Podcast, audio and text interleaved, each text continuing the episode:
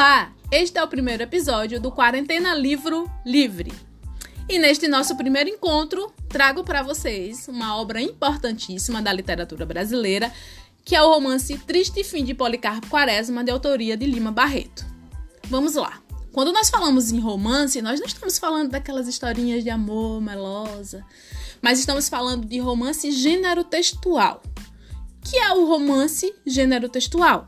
É uma narrativa longa, com vários personagens, que acontece em múltiplos espaços e com variação de tempo, geralmente dividida em capítulos. Esta obra, Triste Fim de Policarpo Quaresma, ela se enquadra no período pré-modernista, que não chega a ser um movimento literário, mas sim um período de transição entre a produção literária clássica e a produção moderna.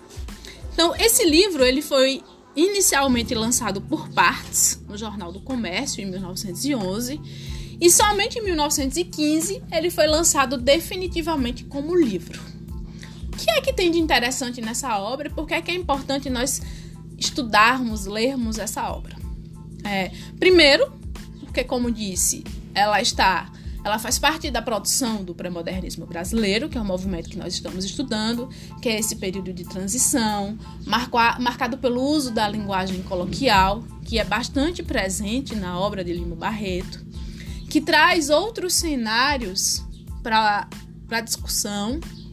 Então, é uma obra em que se passa, em que a história se passa no Rio de Janeiro, mas não aquele Rio de Janeiro que costumava aparecer nas obras literárias do romantismo, nas obras clássicas, que é um Rio de Janeiro da elite, do centro. Ele traz o subúrbio do Rio de Janeiro. Então, é um novo olhar sobre o Brasil, que marca muito a produção literária do pré-modernismo. Esse novo olhar sobre os sujeitos do Brasil, é um novo olhar sobre o país, é uma discussão das questões sociais e políticas e pessoais que ainda não apareciam na literatura. Então, vamos lá. A nada melhor do que conhecer uma obra do que ler a obra. Então vamos à, à primeira parte.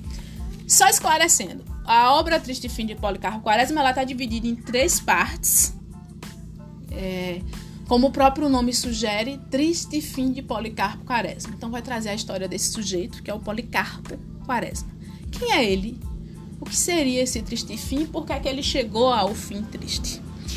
Para começo de conversa, vamos ao primeiro capítulo da primeira parte. Vamos a um trecho. A lição do violão. Como de hábito, Policarpo Quaresma, mais conhecido por Marjó Quaresma, bateu em casa às 4h15 da tarde. Havia mais de 20 anos que isso acontecia. Saindo do arsenal de guerra, onde era subsecretário, bongava pelas confeitarias algumas frutas, Comprava um queijo às vezes e sempre o pão da padaria fresca. Não gastava nesses passos nem mesmo uma hora, de forma que às 3h40, por aí assim, tomava o bonde, sem erro de um minuto, ia pisar a soleira da porta de sua casa, uma rua afastada de São Januário, bem exatamente às 4h15 como se fosse a aparição de um astro, um eclipse, enfim, um fenômeno matematicamente determinado, previsto e predito. A vizinhança já lhe conhecia os hábitos, e tanto que na casa do capitão Cláudio, onde era costume jantar-se aí pelas quatro e meia, logo que o viam passar, a dona gritava à criada: Alice, olha que são horas! O Major Quaresma já passou! E assim to era todos os dias, há quase 30 anos, vivendo em casa própria e tendo outros rendimentos além do seu ordenado. Major Quaresma podia levar um trem de vida superior aos seus recursos burocráticos, gozando por parte da vizinhança da consideração e respeito de homem abastado. Não recebia ninguém. Vivia num isolamento monacal, embora fosse cortês com os vizinhos que o julgavam esquisito e misantropo. Se não tinha amigos na redondeza, não tinha inimigos. E a única desafeição que merecera fora a do doutor Segadas, um clínico afamado no lugar que não podia admitir que Quaresma tivesse livros. Se não era formado, para quê? Pedantismo. O subsecretário não mostrava os livros a ninguém, mas acontecia que quando se abriam as janelas da sala de sua livraria, da rua podiam se ver as estantes pejadas de cima a baixo. Eram esses os seus hábitos. Ultimamente, porém, mudaram um pouco, e isso provocava comentários no bairro. Além do compadre e da filha, as únicas pessoas que o visitavam até então, nos últimos dias, era visto entrar em sua casa apenas três vezes por semana, em dias certos. Um senhor baixo, magro, pálido, com um violão agasalhado numa bolsa de camurça. Logo, pela primeira vez, o caso intrigou a vizinhança. Um violão em casa tão respeitável? Que seria? E na mesma tarde, uma das mais lindas vizinhas do Major convidou uma amiga e ambas levaram um tempo perdido de cá para lá a palmilhar o passeio, esticando a cabeça quando passavam diante da janela aberta do esquisito subsecretário. Não foi inútil a espionagem. Sentado no sofá, tendo ao lado tal sujeito, empunhando o pinho na posição de tocar, o major atentamente ouvia. Olhe, major, é assim. E as cordas vibravam vagarosamente a nota ferida. Em seguida, o mestre traduzia. É ré, aprendeu? Mas não foi preciso pôr na carta. A vizinhança concluiu logo que o major aprendia a tocar violão. Mas que coisa! Um homem tão sério, metido nessas malandragens?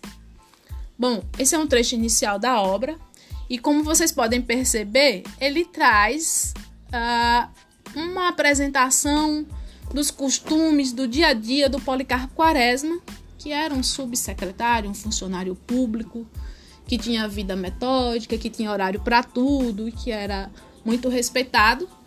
E aí o que é que se vê de espanto? Ele começa a aprender a tocar violão. Percebam que as pessoas olham por, com espanto e acham estranho. Mas por que dessa, desse olhar estranho e dessa inquietação? É que à época o violão era considerado um instrumento de pessoas sem futuro, de vagabundos. Não havia respeito por quem tocasse violão. Então, daí porque o espanto, já que o Policarpo Quaresma era um senhor sério, trabalhava no arsenal do exército e estava metido, olha só, com violão. É, essa obra apresenta alguns personagens bastante interessantes, além do próprio Policarpo Quaresma, personagem central. É, e o mais interessante é perceber que os personagens que aparecem na obra são pessoas comuns. Um funcionário público, um tocador de violão, estudante, donas de casa, caseiro de sítios. São, são pessoas comuns que não apareciam muito nas obras literárias, já que a tradição clássica ela dava mais visibilidade a elite branca, as mulheres belas, os homens belos e ricos. E aí, Triste Filho de Policarpo Quaresma traz figuras que até então não tinham essa visibilidade na, na literatura. O espaço, como já dito, é o Rio de Janeiro, mas não o Rio de Janeiro central, histórico, turístico. É o Rio de Janeiro do subúrbio, além da parte do sítio. O contexto histórico em que se dá a obra são os primeiros anos da República. E os temas mais recorrentes são as injustiças sociais, o clientelismo, né, atender a um melhor porque é coligado, porque é parente, porque é amigo. Isso no serviço público, que a gente percebe que ainda é comum nos dias de hoje. A burocracia, que é essa dificuldade para se resolver problemas, para ter acesso ao sistema público. Os interesses pessoais e políticos que se sobressaíam aos interesses coletivos. E uma reflexão importante sobre a nossa identidade cultural e linguística, já que é, a história começa, a história de vida do Policarpo começa a desandar quando ele tem a ideia de enviar um requerimento escrito em tupi-guarani.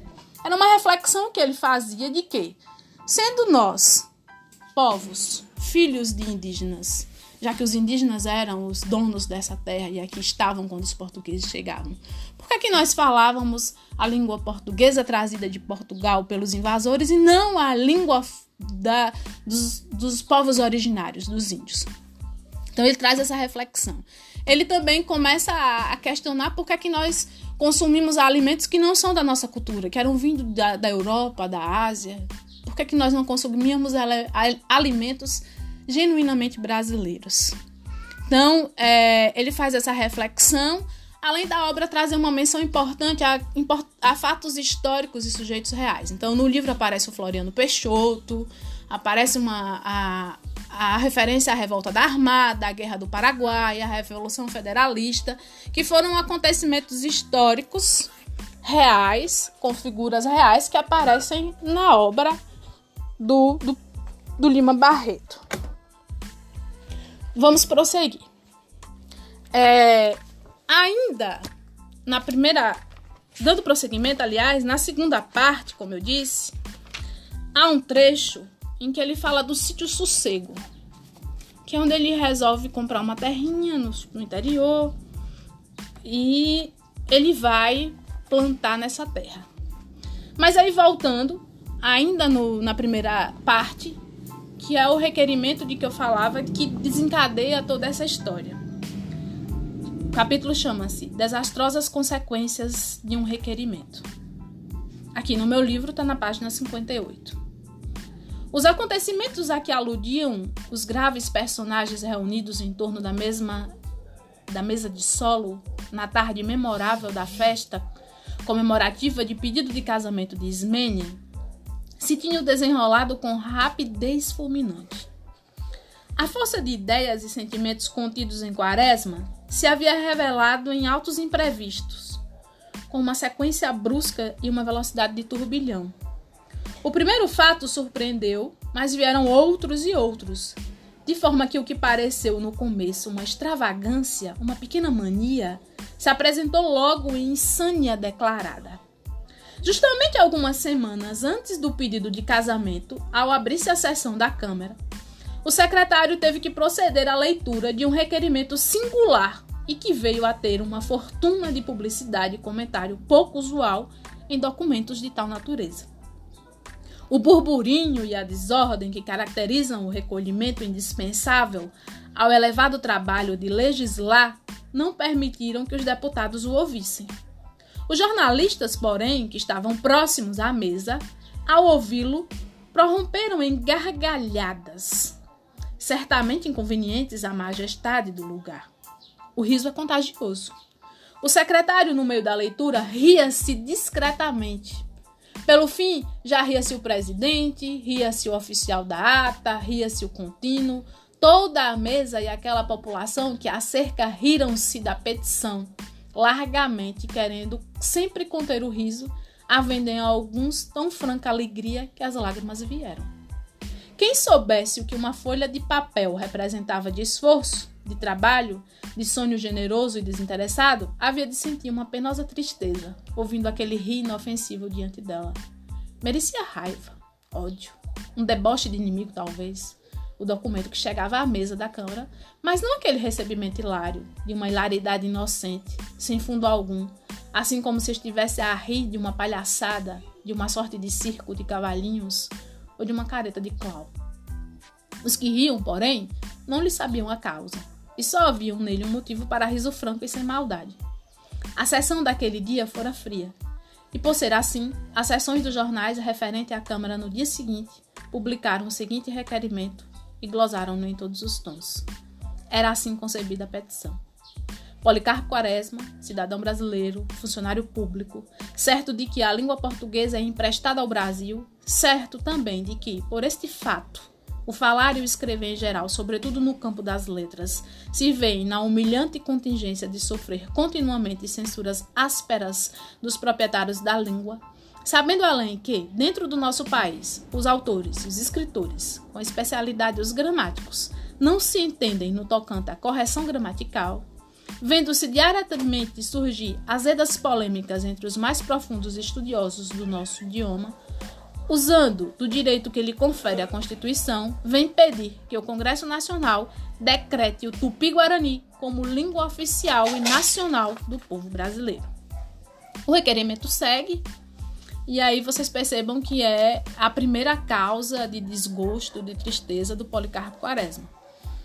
É óbvio que o pedido dele, como vocês viram, foi tratado como piada, como pilheira. E aí é uma das, das primeiras tristezas do Policarpo Quaresma. Como eu havia dito na segunda parte, a, começa a falar sobre os, o sítio Sossego, que é a tentativa do Policarpo já que ele estava frustrado, entristecido, se voltar para a natureza, para o plantio das batatas, que era uma raiz nacional, e aí ele como com esse nacionalismo fanista. O que quer dizer o nacionalismo fanista? É um nacionalismo sem controle, que chega a ser irracional, sem noção, que é acima de tudo. Ah, o capítulo começa. Não era feio o lugar, mas não era belo. Tinha, entretanto, o aspecto tranquilo e satisfeito de quem se julga bem com sua sorte. E aí vai falar um pouco sobre a casa, era uma casa simples. Não havia três meses que viera habitar aquela casa, naquele ermo lugar, a duas horas do rio, por estrada de ferro, após ter passado seis meses no hospício da Praia das Saudades. Saíra curado? Quem sabe lá? Parecia, não delirava e seus gestos e propósitos eram de um homem comum, embora sob tal aparência se pudesse sempre que que não se lhe despedira de todo. Já não se dirá a loucura, mas o sonho, que servirá durante anos. Foram mais de seis meses de repouso e útil sequestração que, mesmo de uso de uma terapêutica psiquiátrica. Quaresma viveu lá no manicômio resignadamente, conversando com os seus companheiros, onde via ricos que se diziam pobres, pobres que se queriam ricos, sábios a maldizer da sabedoria, ignorantes a se proclamarem sábios, mas deles, todos, daqueles que mais admirou, foi um velho e plácido negociante da Rua dos Pescadores, que se supunha Átila, o personagem. Eu, dizia o pacato velho, sou Átila, sabe? Sou Átila. Tinha as fracas notícias da personagem, sabia o nome e nada mais. Sou Átila e matei muita gente. E era só. Sai o Major mais triste ainda do que viver a toda a vida. De todas as coisas tristes de ver no mundo, a mais triste é a loucura. É a mais depressora e pungente. Percebam que houve um salto aí na página, né? Eu tô na página 86. E aí já há uma menção de que ele vai para o sítio depois dele sair do hospício, do manicômio. Mas por quê? É isso que vocês vão descobrir fazendo a leitura do livro entre esse é, é, o final, é, início e final da primeira parte e o comecinho da segunda parte. Nós estamos aqui apenas conhecendo trechos para instigar vocês. Bom, já na terceira parte, que é a parte final, e aí há um desenrolar de acontecimentos tristes, de decepções, de projetos que, que não se sucedem bem na vida do Policarpo, e aí vocês já devem estar entendendo por que, que é triste o fim de Policarpo Quaresma, é importante que a gente entenda quais são as principais características que aparecem nessa obra. Por que, que, a gente, por que, que essa obra é considerada pré-modernista? Primeiro, como já dito antes, só relembrando, o pré-modernismo não foi movimento literário, não foi período literário. Ele foi um, um um período de transição entre a produção literária clássica e a produção moderna. Então ele vai trazer elementos clássicos que remetem a outros movimentos, como o realismo, a crítica social, e ele vai trazer um quê de inovação, com, com esse novo olhar sobre a sociedade, sobre como ele vai trazer os personagens que estavam antes fora desse contexto literário, as pessoas excluídas, e ele vai trazer uma linguagem simples, leve, uma linguagem mais própria, próxima do coloquial, mais fácil de entender. Então nós temos o nacionalismo e o regionalismo, né? Nós temos denúncia social, os temas históricos e cotidianos, a linguagem coloquial. Né?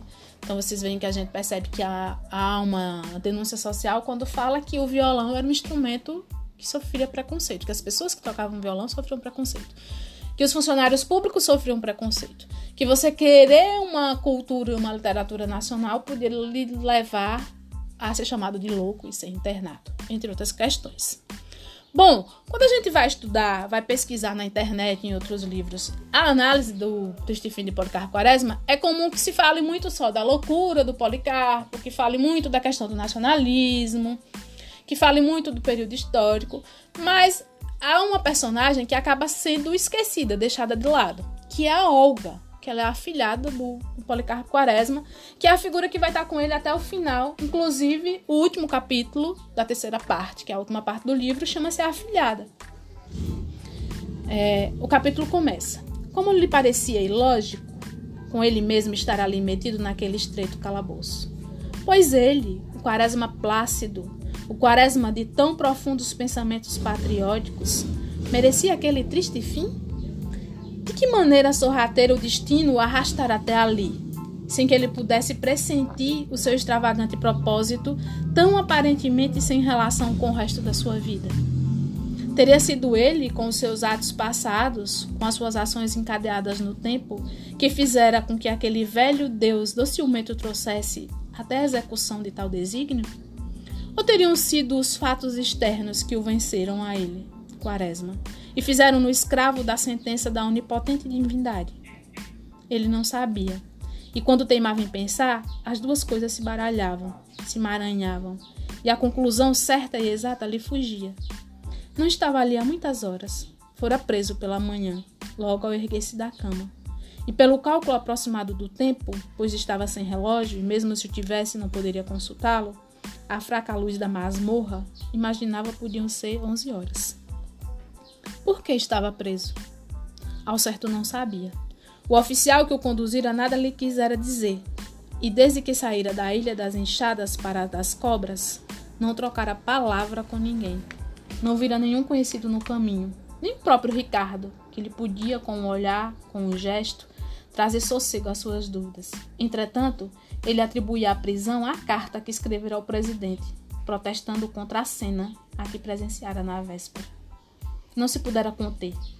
Aquela leva de desgraçados a sair assim às desonras, escolhidos a esmo para um carniçaria distante, falara fundo a todos os seus sentimentos.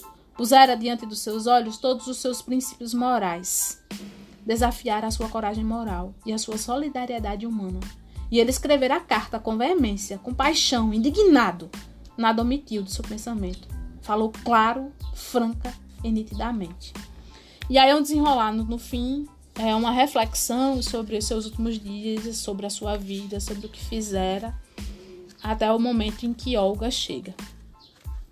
Bom, Óbvio que eu não vou dar o spoiler final do que é que acontece com Policarpo e qual que é que a figura de Olga representa, mas aí trazendo um pouco sobre essa reflexão em torno da, da obra, que às vezes há uma, há uma limitação somente a falar dessa questão de que o Policarpo queria usar o tupi-guarani, de que ele era louco, de que ele queria coisas absurdas. E aí a figura de, de Olga fica esquecida que essa era uma mulher obstinada, decidida, forte, mas que ela acaba cedendo às imposições da época e acaba casando por obrigação. A Policarpo tinha um, uma, um devotamento muito grande a ela, tinha muito apreço por ela e considerava ela inteligente. Tem um trecho que diz: A menina vivaz, habituada a falar alto e desembaraçadamente, não escondia a sua ficção, tanto mais que se sentia confusamente nele alguma coisa de superior, uma ousadia de ideal, uma tenacidade em seguir um sonho, uma ideia, um voo. Enfim, para as altas regiões do espírito que ela não estava habituada a ver em ninguém no mundo que frequentava. Essa admiração não lhe vinha da educação. Recebera comum as moças de seu nascimento vinha de um pendor próprio, talvez das proximidades europeias do seu nascimento, que a fizeram um pouco diferente das nossas moças. A sua natureza inteligente e curiosa se comprazia nas mais simples descobertas que seu espírito fazia. Só para concluir, percebam que há um tom aqui de crítica. Olga é considerada mais inteligente porque ela tinha origens europeias. E aí diz que ela se destacava na inteligência mais do que as nossas outras moças como uma referência de que se as outras moças que eram brasileiras não fossem tão inteligentes. Então, o livro o tempo todo ele é recheado, ele é apimentado com essa questão de valorizamos mais a cultura estrangeira, nós valorizamos mais a cultura dos invasores e esquecemos de olhar para o nosso povo, para a nossa gente que está nas periferias, que está na zona rural, que produz cultura, que produz música e que tem toda essa característica da nacionalidade que o Policarpo queria, mas que não soube se expressar, talvez. Boa leitura, espero vocês para comentarmos mais sobre a obra e até o próximo episódio do nosso projeto Quarentena Livro Livre. Até lá!